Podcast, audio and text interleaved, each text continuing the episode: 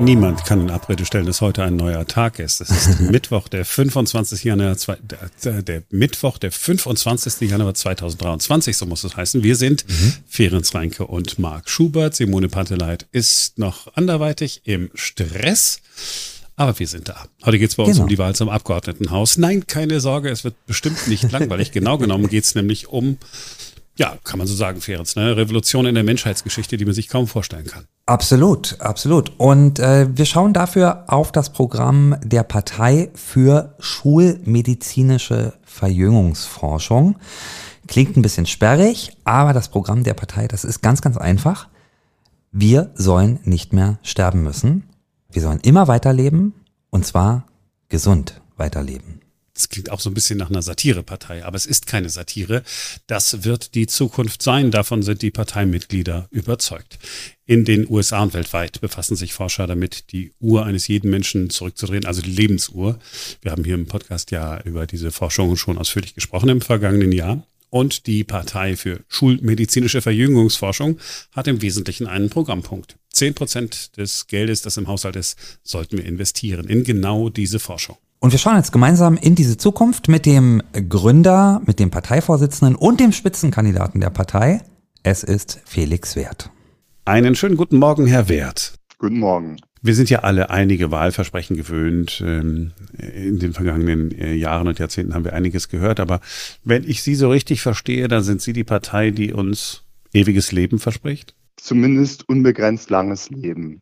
Unser Ziel ist es, Medizin zu beschleunigen, die praktisch den Alterungsprozess rückgängig macht und äh, damit den altersbedingten Tod praktisch optional macht. Es wird da natürlich immer noch Todesfälle geben, zum Beispiel durch Unfälle, aber zumindest müssen halt Menschen in Zukunft dann nicht mehr an Sachen wie Alzheimer, Krebs oder so leiden und könnten unbegrenzt lange in guter Gesundheit leben.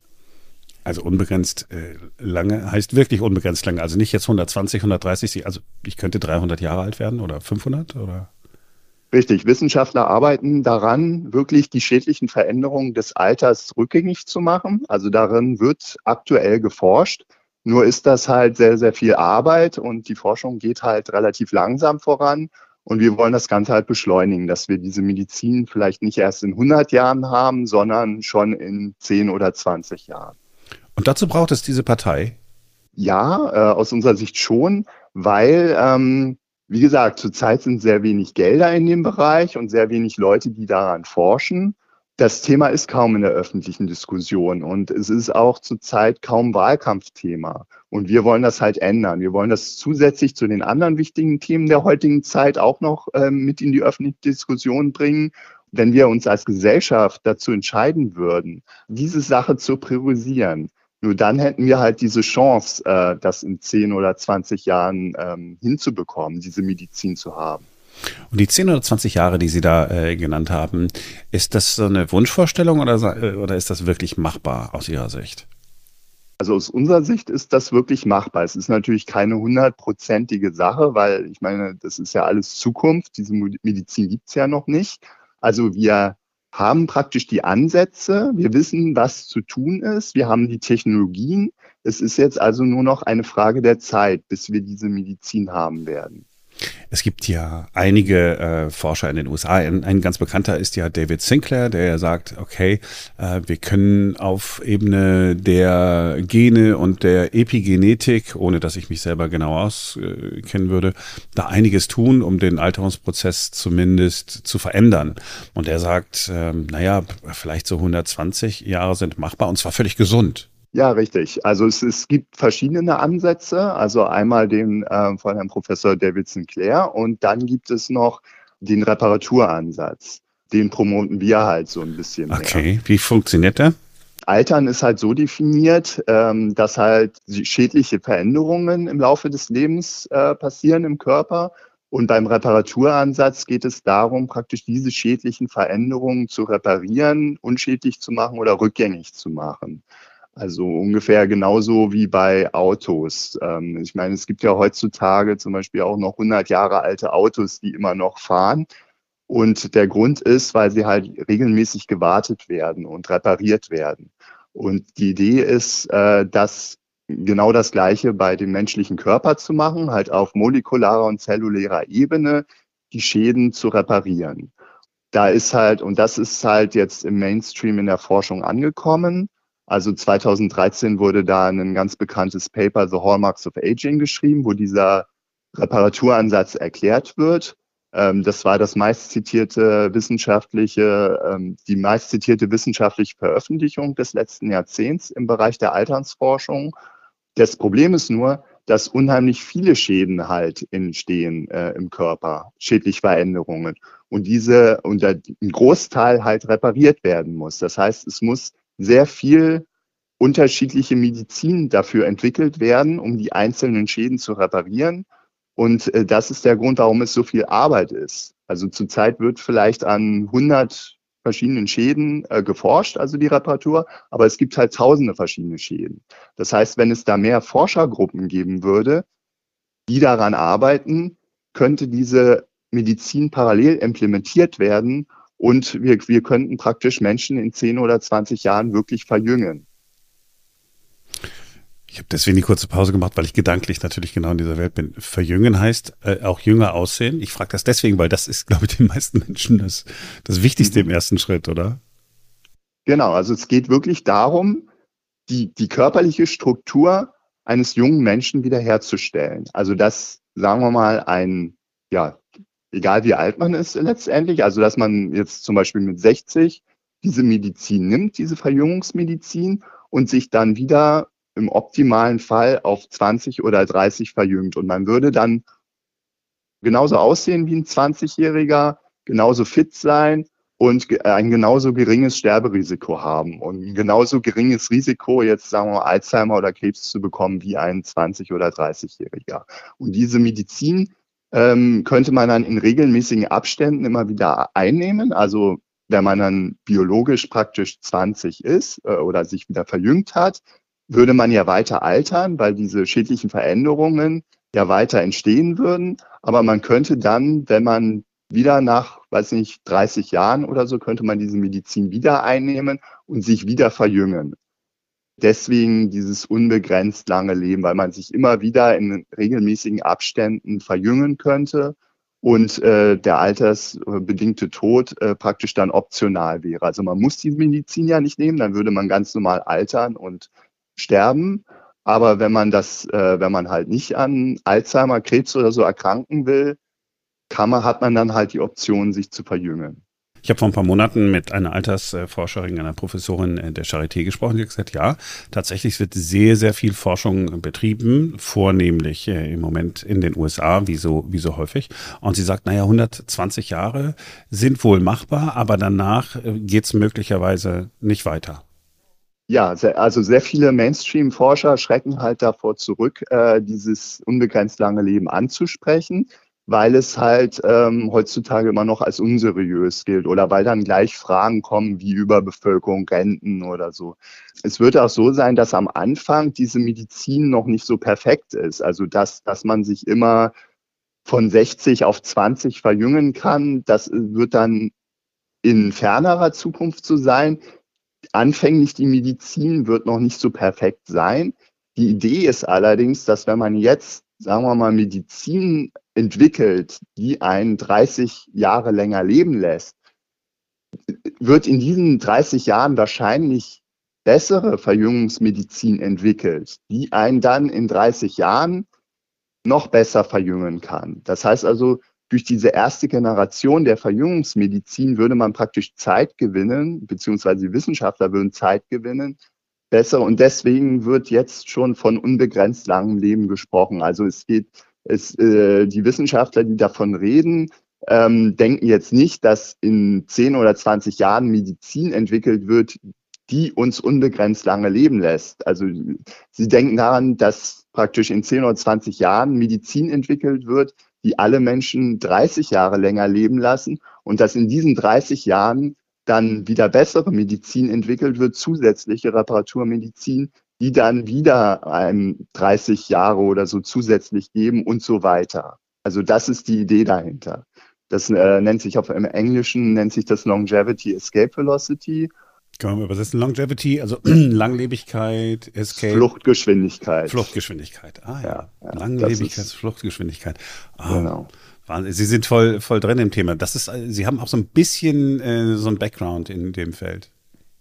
Hm? Richtig. Also ich habe einen Bachelorabschluss in Biochemie. Und vorher haben Sie aber noch was ganz anderes studiert. Richtig. Vorher ähm, habe ich einen Masterabschluss in Elektrotechnik gemacht und habe dann von der Sache erfahren, wollte dabei helfen und äh, habe deswegen ein Zweitstudium gemacht.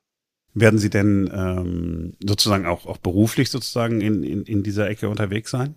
Ja, das, äh, das war ursprünglich die Idee, beziehungsweise habe ich dann gesehen im Laufe des Studiums, wie wenig äh, praktisch in dem Bereich geforscht wird, wie wenig Gelder da vorhanden sind und habe mich dann dazu entschlossen, in die Öffentlichkeitsarbeit äh, zu gehen, also Öffentlichkeitsarbeit zu machen, weil ich denke, dass ich dadurch äh, diese Sache mehr beschleunigen kann.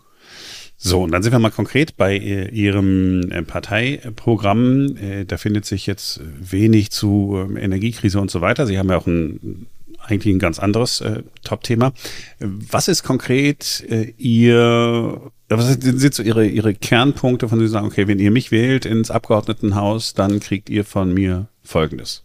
Also wir würden uns äh, für dieses eine Thema einsetzen. Also wir würden uns ganz stark dafür einsetzen, dass dieses Thema in die öffentliche Diskussion kommt. Also das würde dadurch ja sehr sicher auch geschehen, wenn wir als ein Themenpartei ins Abgeordnetenhaus einziehen würden. Dann würde das Thema einfach bekannter werden. Natürlich würden wir dann eine Ko Koalition anstreben. Und unsere einzige Forderung wäre halt, zehn Prozent des Landeshaushaltes zusätzlich in, zu investieren in diesen Bereich.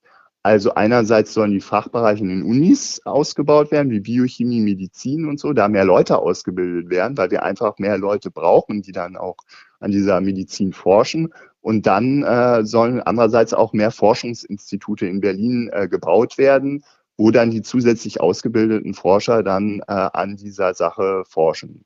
Und wie genau geforscht werden soll, würden wir den Wissenschaftlern auch überlassen. Also es soll ganz normal biomedizinische Forschung sein. Wir könnten halt sehr, sehr viel, wenn wir im Abgeordnetenhaus wären, sehr, sehr viel mehr Öffentlichkeitsarbeit für dieses Thema machen und hätten dann auch wahrscheinlich in anderen Bundesländern oder auch deutschlandweit eine größere Chance, auf dieses Thema aufmerksam zu machen und das schneller voranzubringen. Und wenn ich jetzt mal so in Ihrer Welt unterwegs bin, dann ist das natürlich auch für einen Wirtschaftsstandort Berlin oder Wirtschaftsstandort Deutschland natürlich sensationell, wenn Spitzenforschung hier passiert. Dann gibt es irgendwelche Ausgründungen der Institute mhm. und dahinter stecken dann Unternehmen, die möglicherweise Milliarden verdienen würden in Zukunft, weil alle Menschen auf dem gesamten Planeten, zumindest in der Welt, die sich das leisten kann, äh, diese Medizin nehmen würde und man müsste sie immer nehmen und es wäre wie eine Gelddruckmaschine, die man, äh, die man hätte. Ja, es wird einer der größten Wirtschaftszweige der Zukunft werden, sehr wahrscheinlich.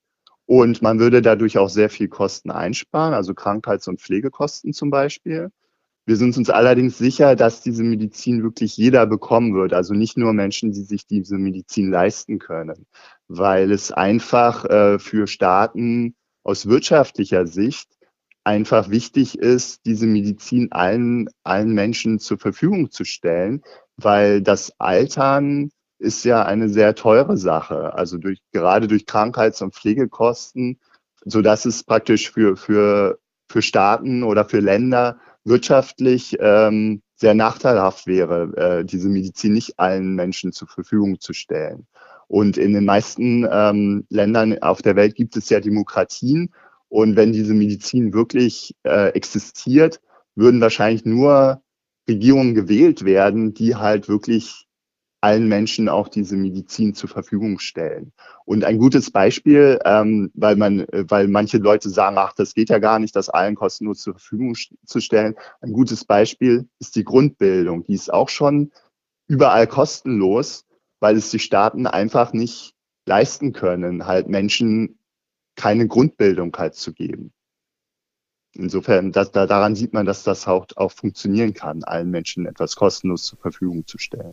So, Sie sagen, basierend auf dem, was Forscher sagen, so in 10 bis 20 Jahren ähm, sind wir da zumindest so deutlich einen Schritt weiter, dass ein bisschen Verjüngung möglich ist. Sie haben es vorhin einmal kurz angesprochen, aber Thema Überbevölkerung des Planeten. Also wenn alle immer leben, dann ja auch immer äh, sexuell aktiv bleiben könnten, könnten mhm. die ja immer, also für immer, immer, immer Kinder bekommen. Mhm. Und dann sind wir nicht 8 Milliarden oder 10 Milliarden. Ich meine, die Vereinten Nationen rechnen so, ich glaube, im Jahr 2050 mit dem Peak und dann bleibt es stabil und dann soll die Bevölkerungszahl nach den Schätzungen wieder sinken. Das würde ja dann bedeuten, dass wir 10, 20, 30 Milliarden Menschen irgendwann auf dem Planeten sind, wenn keiner mehr stirbt. Also dazu ist erstens zu sagen, dass an dieser Medizin ja bereits geforscht wird, also in Deutschland und auch vermehrt in den USA und weltweit.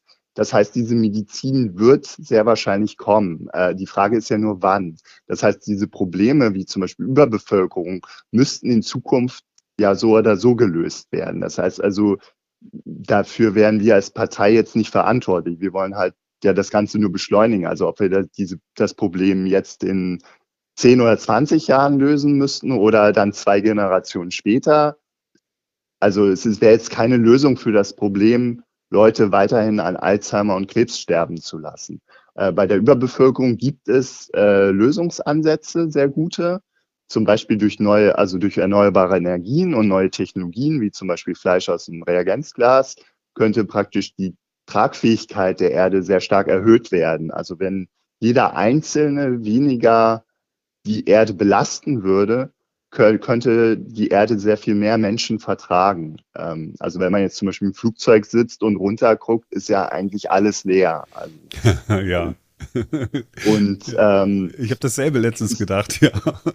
Also Überbevölkerung bedeutet ja nur, dass, äh, dass halt Menschen zu viel Umweltverschmutzung verursachen und zu viel Ressourcen verbrauchen.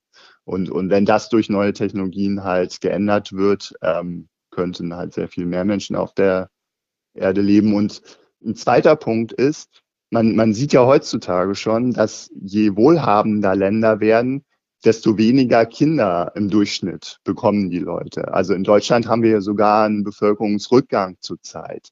Das heißt also, es ist zu erwarten, dass äh, weltweit dieser in allen Ländern, dass, dass dieser starke Bevölkerungsanstieg halt zurückgeht mit steigendem Wohlstand.